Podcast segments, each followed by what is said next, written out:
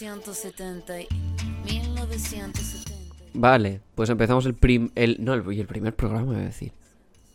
El cuarto programa de, de No Tenemos Prisa. Aquí estamos con señor Carbonell. Jordi Carbonell, otro día, otro día más. Eh, ¿Qué tal? Un día más, José, muy bien, aquí estamos muy bien. Después de haber estado dos putas horas intentando arreglar el wifi, lo hemos arreglado, así que eh, Bill Gates nos ha intentado sabotear y no lo ha conseguido. Como con el coronavirus, igual. Exactamente. Igual.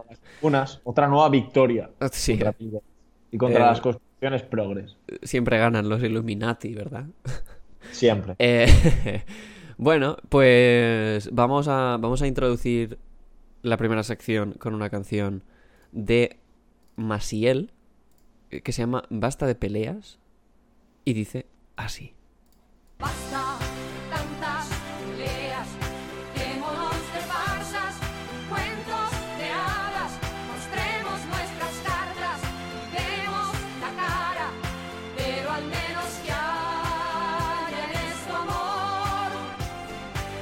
Bueno, la primera pelea la tienes que introducir un poco tú. Eh, Sí, eh, no me, entonces me, me ha costado entrar porque, claro, el José no me, no me enseña su, no me muestra su rostro. Espera, Entonces, me, lo, tengo que, tengo inventar, que imaginar cuando Sí. suena la música, tengo que imaginar tantas cosas.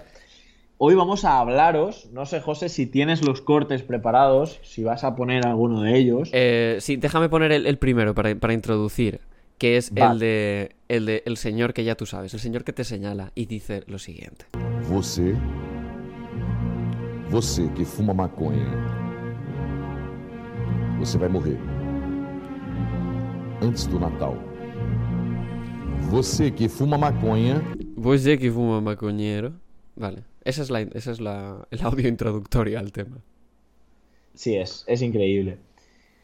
Parece que, que llega el, apocalipsis y mientras tanto una parte importante de la población, de, todo el mundo, sigue menudeando y también sigue en casos mayores pues, pues traficando. Y, claro, hay un debate que se ha puesto encima de la mesa y que lo han puesto encima de la mesa no cualquier persona, lo han puesto encima de la mesa algunos representantes del Partido Demócrata de los Estados Unidos, como por ejemplo Alexandria Ocasio, como por ejemplo Bernie Sanders, nuestro amado Bernie Sanders, que está un poco fuera del, del juego político, del tablero, Hombre, senador. A ver. pero Está pero fuera, está pero- un poquito desaparecido últimamente, después de haber perdido Sí, a mayor también el hombre, Sí. está mayor. es cierto, es cierto. y que también es un debate que se ha puesto encima de la mesa en países latinoamericanos como Uruguay. Entonces, eh, queríamos poner un poco en- encima de la mesa este tema. En pleno periodo de, de pandemia, que ha tenido unas consecuencias brutales, que Slavoj Zizek, por cierto, analiza en su último libro Pandemia, que después, si os quedáis, os comentaremos, Eso sí, eso después. eso después, efectivamente, eh, vivimos en un tiempo en el que a lo mejor el Estado, como el Estado necesita más, a lo mejor una de las vías es la, eh, la legalizar, legalizar la hierba para sacar más dinero en impuestos, ¿no? Básicamente, es lo que estás diciendo. Sí, bueno, más que legalizar, regularizar. Bueno, que, regularizar, sí, eh, sí. según las personas que entienden mucho de estas cosas, eh, no, no es lo mismo. Pero, pero sí, básicamente, eh, que todo ese dinero, como, como bien dijo Pablo Iglesias, no sé si tenemos el corte de Pablo Iglesias o no. Eh, el corte de Pablo Iglesias, eh, sí, pero solo tengo los cortes de Pablo Iglesias graciosos. Bueno, pues pon el corte de Pablo Iglesias gracioso. Vamos a poner un uno de los cortes de Pablo Iglesias graciosos. el cannabis? Pues fíjate, yo no fumo porros, pero eh, sí me gusta tomarme... Alguno que habrá fumado. Hombre, de jovencito, claro. Pero, por ejemplo, eh, sí que me gusta tomarme un ron de vez en cuando, tomarme un gin tonic. Y que yo me pueda tomar un gin tonic Vale, acabamos de escuchar a Pablo Iglesias decir, eh, eh, yo no fumo porros, hombre, de jovencito, claro. Te lo estoy contando a ti, Jordi, porque eres el único que no lo ha escuchado. Yo no fumo porros, hombre, de, de jovencito, claro. Y dice, yo lo que me tomo es un ron o un gin tonic de vez en cuando. Increíbles declaraciones ¿eh? del señor vicepresidente del gobierno. Sí, Especialmente fan de las declaraciones en sí, sí, sí. Y sí, un poquito, un poquito el debate viene, viene aquí. Hemos, hemos hecho desde, desde el gancho para Spanish Revolution, hemos hecho recientemente, ha salido hoy, de hecho, martes día 30, en riguroso directo, 30 del 06 de 2020, un vídeo al respecto de este tema donde, entre otros, hablamos con Jorge Moruno, ahora diputado de Más Madrid, de la Asamblea de Madrid, hablamos con la gente de regulación responsable que fueron eh, responsables, valga la redundancia, de la creación de los cinco puntos eh, en los cuales se hablaba un poquito de, o sea, en los cuales se llegó un consenso muy grande con otras entidades pro regularización y se presentó una propuesta en el Congreso.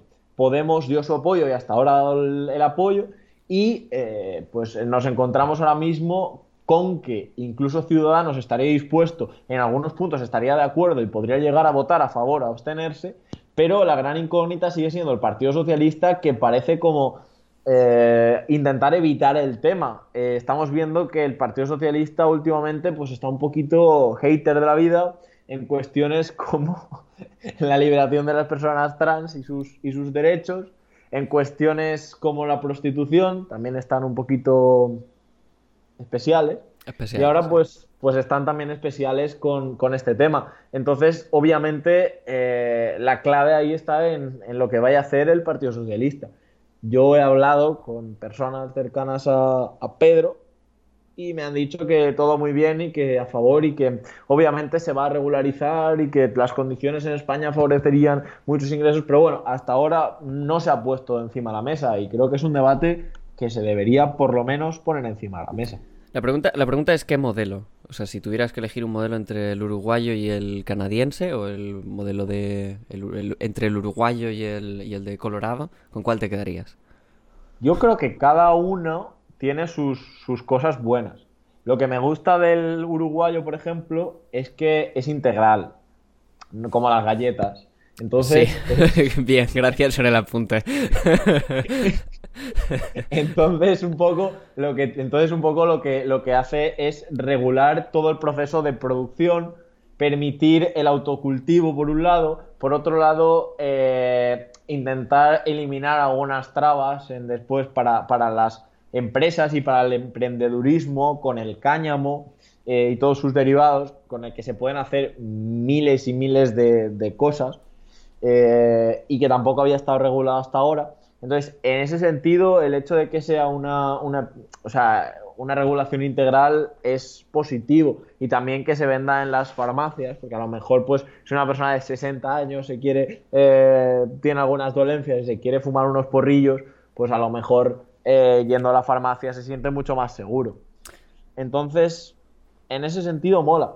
Luego también es verdad que, que en cada uno de los lugares donde está regularizada, por ejemplo en España están muy regularizados los clubes sociales donde va la gente a eh, pues relajarse, a evadirse y a, compartir.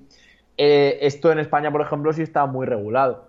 Y también, por lo que tengo entendido, en Canadá, en algunos eh, estados, no sé cómo, no sé cómo funciona, pero por lo que me has dicho, No, la en- gente en- se vaya a las, a las farmacias y, puede conseguir. No, no, no en farmacias. En far- no, O sea, aquí el, el modelo no es en farmacias. O sea, el, la producción de, de marihuana la lleva el Estado, pero se vende en, en tiendas que tienen la licencia para vender. Y son tiendas especializadas en eso. Eh, Claro. Esas tiendas que tienen página web y tú puedes pedir las cosas online. Incluso hay un, un Uber Hierbas. No sé, ¿sabes? no sé cómo se llama, pero tú puedes pedir eh, en plan que te lo lleven a casa. Eh, digamos que aquí es- está muy.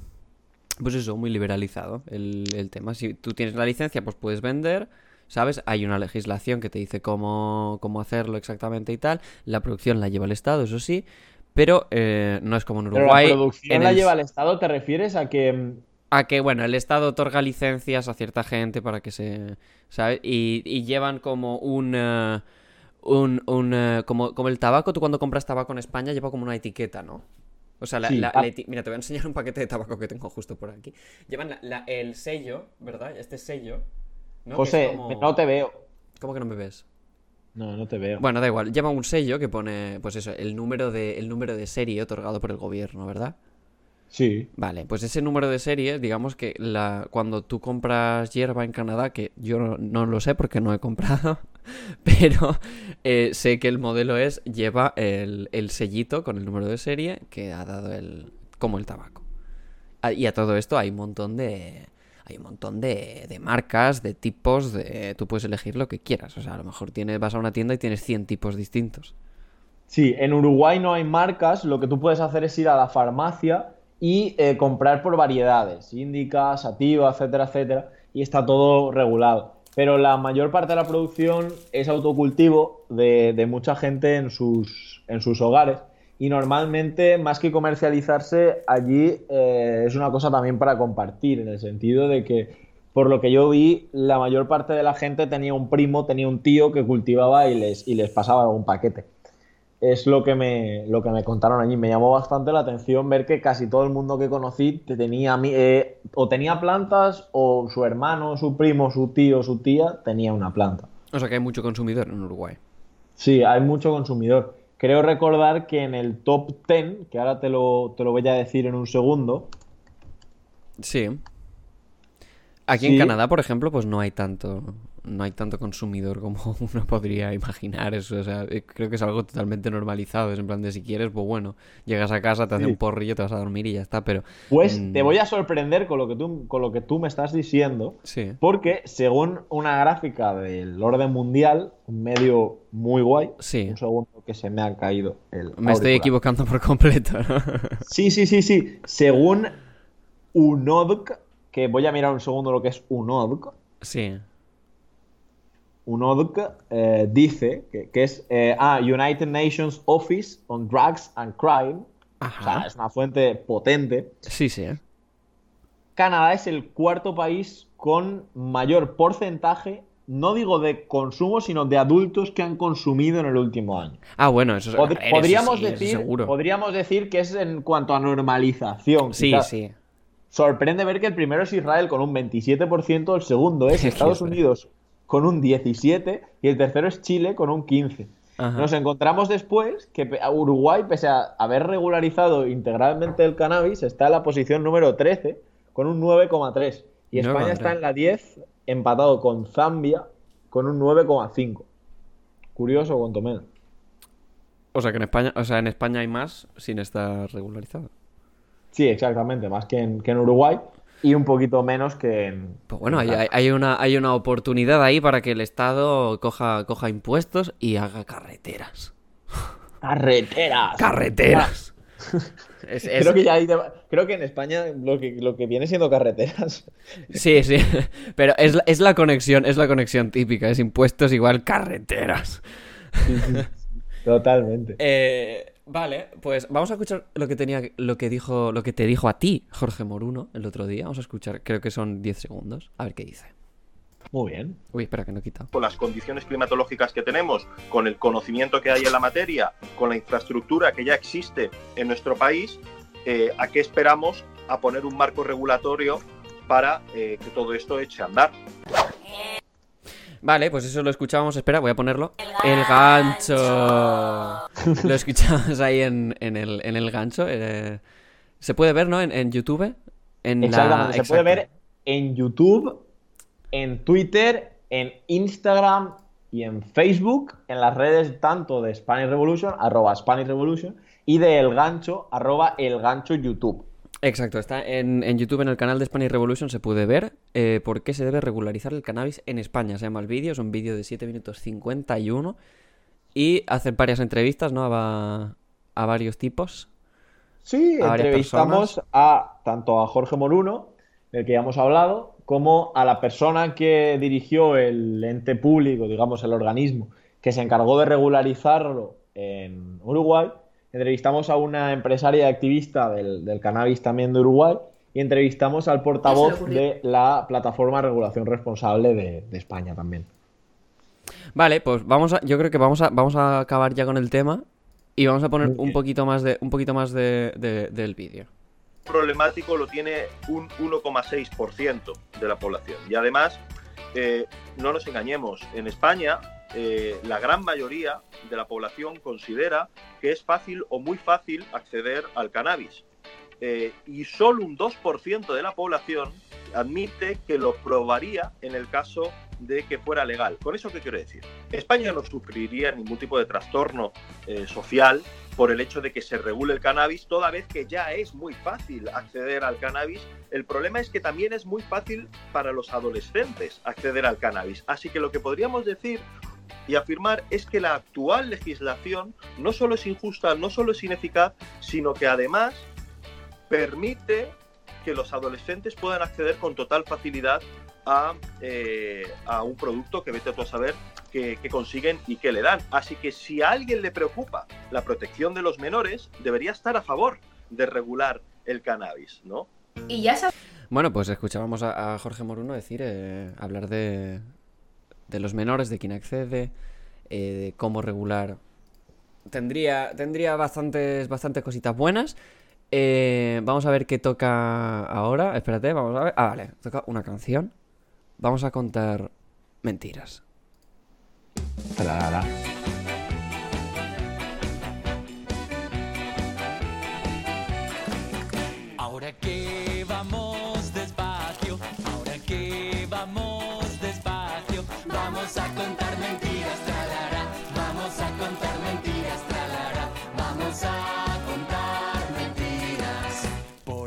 Vale, eh, pauso la canción ahí. Vamos a contar mentiras.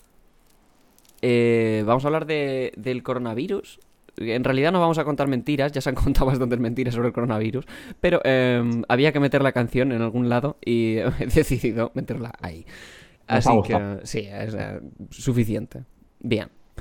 Eh, bueno, cuéntanos porque te has leído el libro de, de Zizek, ¿verdad? Sí, estoy acabándolo, de hecho. Y eh, me ha gustado, ¿eh? Tengo que decir que había leído por ahí que "Buah, se aprovecha para ganar dinero en plena pandemia. A ver, no te va a hacer una tesis doctoral durante el coronavirus encerrado en su casa, quiero decir. Bueno, y, y que Era obvio Bueno. que no iba. Era obvio que no iba el, el- el hombre a hacer el libro de su vida. Pero sí es verdad también que pese a que ha envejecido un poco mal el libro, porque hay algunas cosas que él analizaba antes que ahora vemos que no van a ser así, obviamente no es adivino y se equivoca como todo el mundo, sí hay algunos apuntes que quiero hacer que, que me parecen bastante interesantes. ¿Se, se podría decir que, que Zizek ha hecho clickbait con el, con el título del libro? Digamos que un poco sí. un poquito así, ¿no? Un poquito sí. Un poquito sí. Eh, de hecho, empieza el primer capítulo después de una introducción, eh, que voy a leer una parte de la introducción, un parrafito que me ha gustado mucho. Dice, no habrá suficiente con considerar la epidemia como un accidente desafortunado, de, ol- de olvidarnos u obviar las consecuencias y volver a hacer que todo siga como antes. Puede que con algunos pequeños ajustes en la manera de abordar la sanidad, por ejemplo, dice, lo que hay que hacer es plantear la pregunta funda- fundamental. ¿Qué es lo que no funciona en nuestro sistema y qué ha hecho que la catástrofe nos haya pillado desprevenidos y que los científicos, dice, eh, a pesar de que los científicos obviamente pues nos estaban alertando durante años, que lo estoy traduciendo un poquito. Entonces, un poco la tesis es esa. La primera reflexión que hace es un poco lo que sí se ha hablado mucho al respecto de esto, de que si todos estamos en la misma barca. Y él llega a la conclusión de que a pesar de todo, sí. Y aquí hace una reflexión que me parece interesante, que es la de, vale, eh, por un lado, entiendo que a China le ha venido bien el control que ejerce sobre su ciudadanía, pero eso se va a acabar cayendo por su propio peso. Y entonces él contrapone un lema que existía en la China de Mao, que básicamente es el de la confianza en el pueblo, con lo que se hace ahora por parte, con la gestión actual del gobierno de China, que es todo lo contrario a la confianza en el pueblo. Y dice que esto es uno de los factores, esta confianza en los diferentes pueblos, es uno un factor muy importante para que no vuelva a pasar pues, otra pandemia de estas dimensiones y para que si pasa, sepamos un poco cómo, cómo organizarnos. Luego en el segundo capítulo mm, se ve que se aburría y empieza, y empieza a rebatir un poco a Byung-Chul Han, filósofo y pensador coreano-alemán, alemán-coreano, no sé el- cómo es el, el- Pues- cómo se dice. Como quieras, niño, yo qué sé. Y, nada, empieza a hablar un poquito de la sociedad del cansancio Y me parece muy interesante también esto que, dice. Porque para él, eh, bueno, y para, y para Chul Han, eh, vivimos en una sociedad. O sea, él, yo voy a decir lo que, lo que cuenta él, que es como un perfeccionamiento de la teoría de Byung-Chul Han. Para él, básicamente, vivimos en una sociedad del cansancio. Y dice, antes, se ve muy bien en la película de tiempos modernos de Chaplin, el, digamos que el trabajador estaba puteado todo el día, estaba cansado, no podía más, estaba haciendo un trabajo mecánico y esto le saturaba, le cansaba y le hacía aborrecer tanto su trabajo como un poco la vida. Y él realiza una contraposición con esto y dice, pero es que ahora aún es peor, porque ahora nos hacen ser creativos, nos hacen, eh, nos ponen en puestos donde tenemos que tener una imaginación, donde tenemos que crear cosas, dice, pero nos ponen a crear cosas para otros. Dice que es- y esto al final, a medio o largo plazo, acaba generando todavía más cansancio. Cansancio de ver cómo estamos creando lo que nos están obligando a crear, entre comillas. Entonces, eh, analiza un poco esto y, y pone en contexto que cuando que si tenemos que realizar y que llevar a cabo medidas para salir un poco de, de- de toda esta situación, pues que nos pongamos las pilas y que también tengamos en cuenta que, que tenemos que aspirar a una nueva vida, a un nuevo modelo de vida donde la gente viva mejor. Y entonces esto ya, para acabar un poco con esta reflexión, lo relaciona con la necesidad de eh, fortalecer entidades como la Organización Mundial de la Salud y que este tipo de entidades sirvan a modo de presión eh, pues para, por ejemplo, caminar hacia una sanidad 100% universal, un cierto blindaje de los servicios públicos, con la cesión un poco de soberanía que esto, que esto implica, porque para él, en tanto que es marxista, digamos que el internacionalismo, la idea de eh, la, unidad de los pueblos o la hermandad entre los pueblos es algo a lo, que hay a lo que hay que caminar y una idea que contrapone a la globalización que, que ya conocemos. Y es una globalización que la que vivimos que ha dejado a mucha gente fuera, que ha generado un mundo de dos velocidades y, y que ha traído consigo muchos, muchas ventajas, pero también muchas, muchas desventajas. Sí. Pues interesante el libro, me lo, me lo tendré que leer quizá en algún momento, pero... Son eh, 120 paginitas. ¿eh? 120 Eso, paginitas, no está mal, no está mal.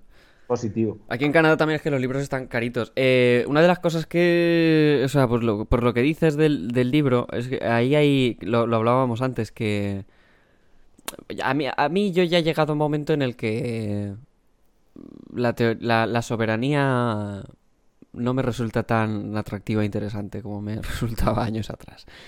Eh, y ese concepto de soberanía, ¿no? Que parece que se pierde cuando, cuando se habla de, de entidades entidades... eh, joder, se me ha olvidado la palabra. Eh, bueno, básicamente entidades como la OMS que pueden... pueden provocar eso, una, una especie de regulación internacional y tal.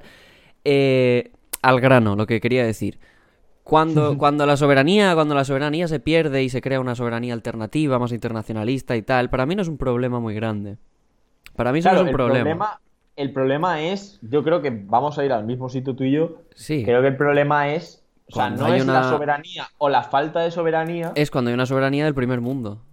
Claro, exactamente. Y cuando hay una soberanía del primer mundo hay que ver cómo, cómo se ejerce, cómo se estructura, cómo se regula, cómo, cómo funciona, cómo qué instituciones son las que las que bueno eh, controlan y bueno es un, es un tema muy es un tema muy largo porque obviamente también decir esto es un poco naif, es un, un poco inocente ya Sí, que bueno totalmente. pues sabemos perfectamente que a mí la soberanía me da igual, eso es algo que puedo decir, a mí la soberanía pues es algo que no, que no me que no me que me da igual, pero eh, también es cierto que ceder soberanía a, ahora mismo en, en estos tiempos que corren es es quizá joderte bastante.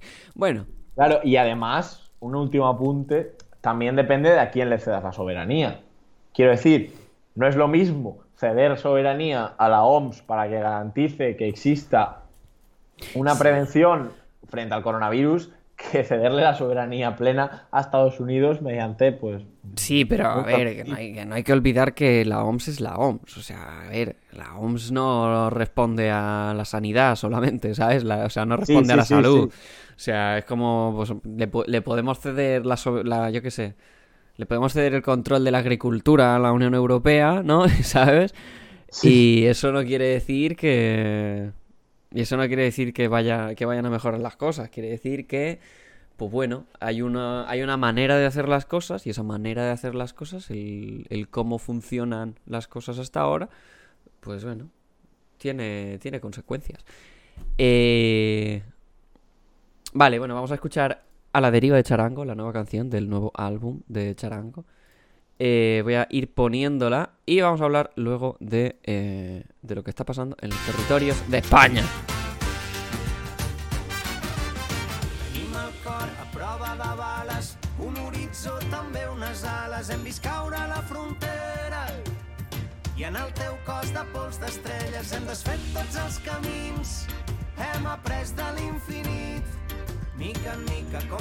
La vida, ballarem aquesta nit.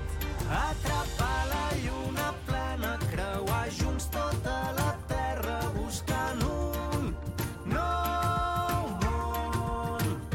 Rebentar tots els ratllos. Vale, había dicho que íbamos a hablar de los territorios de España. Eh, España. España. Eh, en realidad, el, el título que le, que le había puesto a esto era Progresismo en España. Podemos, Valencia, Andalucía, Galicia, País Vasco. ¿Qué está pasando? ¿Qué está pasando? Te voy a dar mi, te voy a dar mi teoría. Eh, la verdad es que no- eh, le puse el título José porque... nos va a dar su teoría. Sí, o sea, vi- o sea puse, el, puse el título y esta sección porque el otro día, pues eso, vi la, la noticia esta del diario de Izquierda Unida le pide a Teresa Rodríguez que retire el registro de Adelante Andalucía. Em, bueno, no, no es una teoría, simplemente es un apunte. Es, eh, creo que Podemos está eh, renunciando a los territorios, claramente. No Al ojo, no municipalismo, olvidemos que. Podemos consiguió, o sea, punto importante, ganar las elecciones en Cataluña y en el País Vasco. Algo que sería impensable siquiera que el PSOE consiguiera en un horizonte de 5 o 10 años. Sí, sí, sí. O sea. O sea, pero, pero vamos, de, de callísima, sí, sí, es imposible. Es totalmente imposible. Eh, el tema es. El tema es.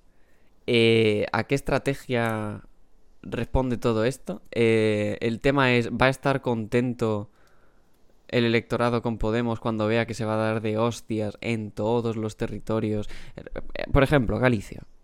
Galicia, el Podemos está por debajo del BNG by far. De. Podemos, Podemos ha perdido, en, según las encuestas, aproximadamente el 65% de sus votantes en Galicia. Sí, sí, claro, claro, claro. O sea, es algo serio, no es una bajada de un 15% que dices, bueno, lo hemos hecho mal. O sea, esa. O sea, no es que lo hayas hecho mal, es que lo has tenido que hacer muy mal. Sí, y la, estra- la- la estrategia también de romper cabezas, de, de cortarlas, bueno, no de romperlas, pero de cortarlas. Eh, por ejemplo, en el caso del País Vasco, Pilar Zabala. Pilar Zabala se piró de Podemos el otro día. Brutal eso, ¿eh? Sí, sí. Diciendo que no habían estado suficientemente comprometidos con la luz, o sea, con la reivindicación, digamos, de, de las víctimas de los dos lados. Y eh, que saliera y, y dijera que, que se iba a montar una asociación y que, y que empezaba una campaña de crowdfunding porque se había sentido desamparada por, por Podemos. A un mes de las elecciones. A un mes de las elecciones vascas. Es que es que es muy fuerte lo que está pasando. Eh, más casos, no sé. El caso, el caso de Andalucía, pues bueno. eh, Teresa. Teresa va un poco por su cuenta. Sí, totalmente. Y Podemos no le gusta eso. Podemos, Podemos es como. no le gusta.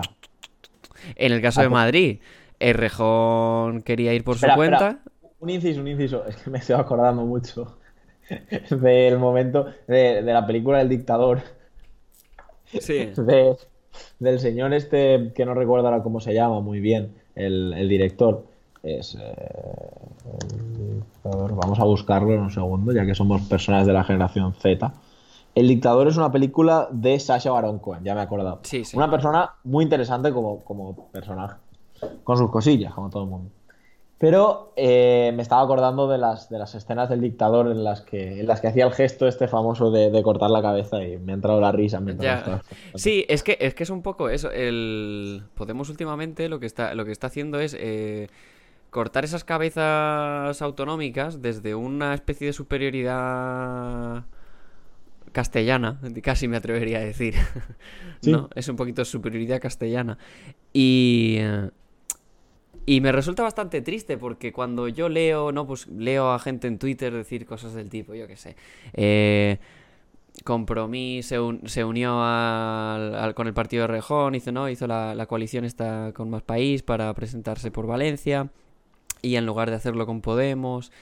La cuestión es que, claro, ¿qué está haciendo Podemos ahora mismo? O sea, ¿cuál cuál es la política territorial de Podemos ahora mismo? Claro, Sí, es que la cuestión son los antecedentes, de hecho. es que ya ¿qué no hay liderazgos ni siquiera. Claro, es que ¿qué es lo que hay antes de eso? No solo con Compromís, sino con el resto de, de formaciones, digamos, con una cierta, que querían mantener una cierta independencia. Es que Compromís sacó, junto a Podemos, nueve diputados, cuatro de los cuales eran de Compromís, cinco para Podemos, y la, la cosa fue que, que yo recuerdo que, que Compromís le dijo, oye, cedednos un diputado, un par de diputados para crear un grupo parlamentario propio. Y Podemos le dijo, no, Ya, ya, sí, sí.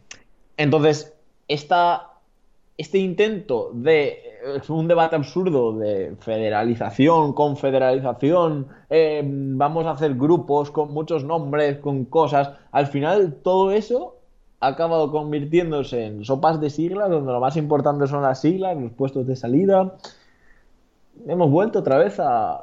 No, lo, más, lo más importante, lo más importante es eh, rendir, rendir pleitesía al líder, a mí me parece. Sí. Quiero decir, y, y, y obviamente, si tú eres una persona de Podemos que vive en Madrid, pues verás muchas cosas feas, ¿no? A lo mejor dirás, pues hostia, Rejón ha hecho muchas cosas feas, o Teresa Rodríguez ha hecho muchas cosas feas. La cuestión es, la cuestión es cuál es la alternativa, La- o sea, o, o cuál es la estrategia de Podemos a nivel nacional.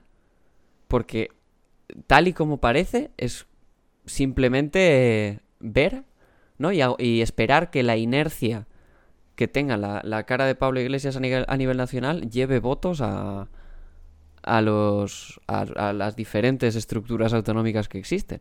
a Pero es diferentes que es- territorios entre los cuales están ahora mismo el vasco y el gallego, donde una parte muy importante de la población se siente más gallego o vasco que español. Claro, pero, o sea, es una apuesta muy, muy arriesgada de nuevo. pero, es que, pero es que es eso, que, que Podemos ganó las elecciones generales en, en el País Vasco y en Cataluña. Y aquí, y en Valencia, aquí, y aquí iba a decir, en Valencia sacó, sacó nueve escaños. Ganó, ganó también en Valencia, en esa coalición. Ga- ganaron. Y si no ganaron, se quedaron a escasos votos del Partido Popular. No, es verdad. Eso no recuerdo, fue- creo que no Se, ganaron. se quedaron a escasos votos del Partido Sí, sí. Popular, sí. Pero igualmente, bueno. Pero por encima del Partido. Socialista, sí, sí. Sí, sí, o sea que es una auténtica barbaridad. Eh, todo eso se ha perdido. Todo eso se ha perdido porque no, no ha habido no ha habido un, un cuidado. Eh, eh, hay un hay un hay una hay una hay una cosa que pasa en las estructuras de Podemos autonómicas que es que los liderazgos cambian cada dos años. Sí. En el caso de Valencia, eh, Antonio Montiel resultó meh. Eh, luego llegó. Ay, ¿cómo se llama? El. Joder. Estañ. Estañ, Estañ. Eh, secretario general. Dimite. Eh, ahora llega Pilar Lima. Hay una especie Pilar de. Lime. Pilar Lime. Y es como. Son, son gente, son gente que, que- que obviamente, pues tú sabes que, que, bueno, puede ser válida, eh, puede ser genial, pero. Pero es gente que. que no. que no tiene. O sea, que no tiene, no tiene ni el liderazgo ni el apoyo suficiente para formar una coalición lo suficientemente poderosa como para ir a unas elecciones con seguridad. Claro, y sobre todo la, la cuestión que precisamente a Podemos dio tantos votos de, de crear coaliciones, digamos, autocentradas en los territorios que supiesen articular, por un lado, un proyecto para todo el, para todo el Estado, para toda España, y un proyecto también para su territorio, y para mejorar la vida y las, y las cosas y los problemas concretos de esa gente. Y eso a, día de hoy parece un poco desaparecido, salvo muy honrosas excepciones. Y, y no parece que vaya a haber que haya una tendencia de cambio. Parece que los partidos nacionalistas que tenían antes eh, parte, una parte importante de ese voto que se había llevado Podemos eh, en sus primeras elecciones en, en esos territorios. Hostia, el caso de Navarra. recuperando. El caso de Navarra. Otro caso Totalmente. brutal. Y el, caso y el caso del, y el caso del BNG ahora en Galicia, que se ve clarísimamente. El BNG que está rozando la segunda posición en las encuestas. Se ha renovado el BNG, todo lo que tú quieras, nuevos liderazgos, vale, perfecto. Pero aún así, eh, es que ha sido en tres años un cambio de todo a, a nada.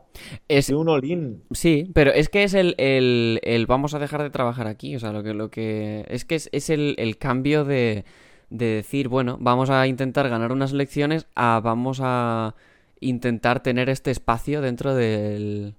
Dentro del mapa político vamos a tener este espacio que es a la izquierda del PSOE. Entonces, si tú consideras que el PSOE hace. ¿Sabes? Si tú consideras que estás un poquito más a la izquierda del PSOE, pues me tienes a mí. ¿Sabes? Pero esa es básicamente la estrategia. Eso es básicamente todo lo que veo. Y yo te quería preguntar. Y aún así, al entrar en el gobierno, ese espacio es como que también está un poco borroso, ¿sabes? Sí. O sea, porque hay, hay, hay muchas... Hay muchas... O sea, al estar Podemos... Estando Podemos en el gobierno, hay muchas cosas que... Han tenido que tragar muchos sapos. Claro, claro. O sea... Sapo bufo. Del que nos gusta. Sapo, sapo bufo, sí, sí. Está...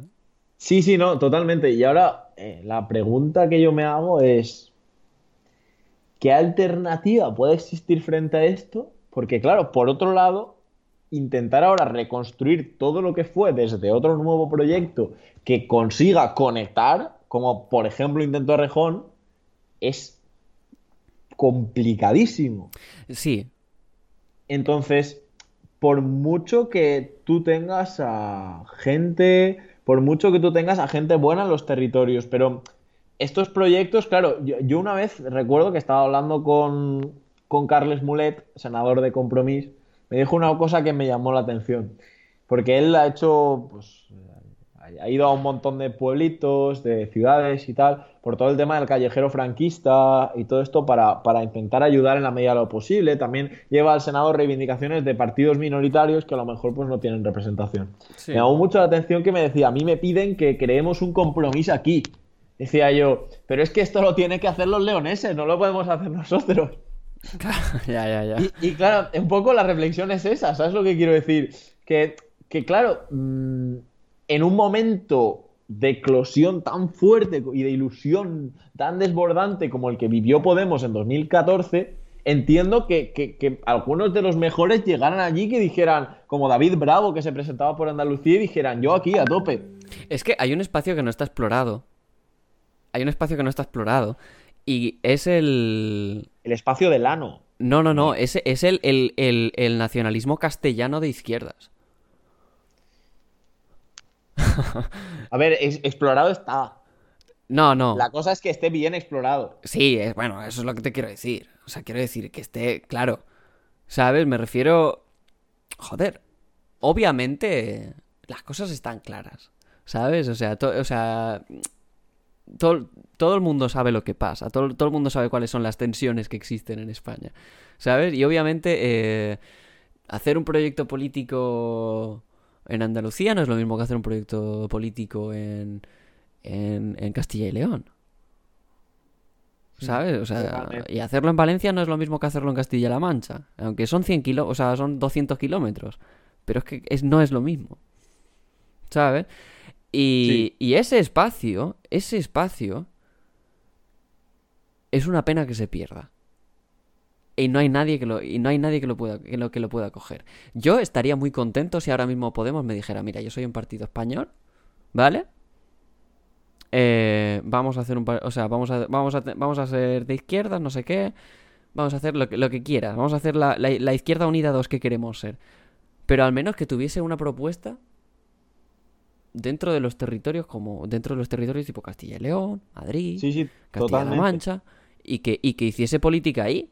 O sea, porque es como, o sea, porque es tan, tan ambiguo todo, es como, pero tú estás con los nacionalistas o no lo estás. Bueno, sí, pero, ¿sabes? Es como... Totalmente. Es que de hecho, voy a analizar muy, muy, muy, muy, muy brevemente las dos campañas de Podemos en País Vasco y en Galicia que tienen ahora mismo en marcha para que la gente se haga una idea de, de- de la contradicción en la que están. O sea, la- la- el discurso en el País Vasco ha dejado de ser somos vascos, estamos por la reconstrucción del País Vasco democrática, progresista, de izquierdas y soberanista, a decir, hacer un vídeo de unos Power Rangers extraños con un robot que es Iñigo Urkullu y vender con los tres colores que forman su, de la bandera, de, digamos, el logo del Carrequín Podemos, que son el verde, el rojo y el morado, que están dispuestos a gobernar. Es en plan, es tiempo de gobernar. Sí, sí, o sea, el- el- el- Y- lo que es la soberanía de los pueblos, eso se ha olvidado. Eso se ha olvidado totalmente y es, estamos dispuestos a gobernar, ¿vale? No me, no me dice nada, Sí. no lo veo mal. Pero es que aún es peor el de Galicia, porque en Galicia la campaña la están haciendo en base a que hay una ministra gallega en el gobierno. Yo creo que es muy arriesgado poner la figura de Yolanda Díaz como la medida de todas las cosas, una, una figura que, que en Galicia gusta mucho, obviamente, y que, y que en el resto del Estado español gusta mucho. Sí, Pero- pero, com- compara, campaña- compara eso con la campaña de Feijo. Es que... Joder. Es que... Galicia, Galicia y Galicia. Es que Feijó será lo que quieras, tío. Pero Feijó sabe cómo hacer las putas cosas, tío. ¿Tú votabas a Feijóo? No, yo no votaba a Feijó, pero, pero Feijó, pero, Fe- pero Feijó sabe cómo hacer, tío, para, para... O sea, a ver, ¿quién coño? ¿Quién coño es capaz de sacar una mayoría absoluta prese- presentándose con el Partido Popular en Galicia si no es haciendo política como se tiene que hacer? Como Alfonso Rus. Es, es un Alfonso Rus, totalmente. Eh, que pasa es que a- aquí, aquí la cosa Alfonso llegó- Rus, tío. A ver, A ver. la cosa se fue de madre, pero Alfonso Rus estuvo veintipico años en Játiva haciendo política. No, yo solo lo que, lo que te digo es chapó, chapó puto Feijó, chapó puto Feijó, porque eres capaz de crear una coalición y un, y un lenguaje y, y una propuesta para Galicia y, y- crear una confianza en, en, en ti, más que en el Partido Popular, porque Feijó no es el Partido Popular, Feijó es Feijó. Feijó, Feijó. Feijó será el Partido a- Popular si algún día se presenta como, como, como candidato a presidencia del Partido Popular. Pero hasta entonces, Fijo es Fijo. Y Fijo sabe cómo hacer las cosas en Galicia, pero de puta madre. No, no, o sea, de puta madre a nivel electoral. A no nivel electoral, sí, a nivel Claro, electoral. Queremos dejarlo claro. nivel queremos electoral. dejarlo claro. No, es que después la gente te escucha y te dice, es que tú estás defendiendo un gobierno que es. Igual que decir que Iñigo No. Eh, pues El mismo caso. cosas en el País Vasco. El mismo caso. Y quiero poner un quiero poner un vídeo que te pasé por WhatsApp, se nos había pasado, pero ahora es el momento de recuperarlo, te lo voy a enviar. Es un vídeo que dura un minuto, ¿vale? De Iñigo Urkullu diciendo que su partido no es de izquierdas ni de derechas y que comparen sus políticas económicas, porque tristemente es verdad, con las del Partido Socialista y que a ver cuáles son más de izquierdas. A mí me parece muy gracioso el discurso porque es como ahí a contramano. O sea, quiero decir, no le puedes decir que no al hombre. O sea, no lo puedes rebatir. Mira, te lo, te lo acabo de copiar aquí mismo ahora. ¿eh? Vale, ¿quieres que lo ponga? Sí, ponlo, por favor. Es que me gusta mucho, es un minutillo y creo que para ir acabando es, es bonito. Es, Vale, vamos a escucharlo. hacer intentos de alianzas, primero que en el ámbito de ese discurso de izquierdas y derechas, o en, en lo que al Partido Nacionalista Vasco eh, respecta concretamente, aún voy a modificar incluso respuestas que he podido dar hasta ahora en cuanto a que me parecen obsoletas o anacrónicas esos conceptos de izquierdas y derechas. Voy a dar incluso por válido que pueda haber planteamientos teóricos de izquierdas, pero en relación al Partido Nacionalista Vasco lo que me gustaría es que me demostraran con hechos quién es más de izquierdas que el propio Partido Nacionalista Vasco con las políticas sociales que ha implementado el Partido Nacionalista Vasco. Y así es como Se crea una fuerza. se crea una fuerza. hegemónica en un lugar. Sí, sí, es que.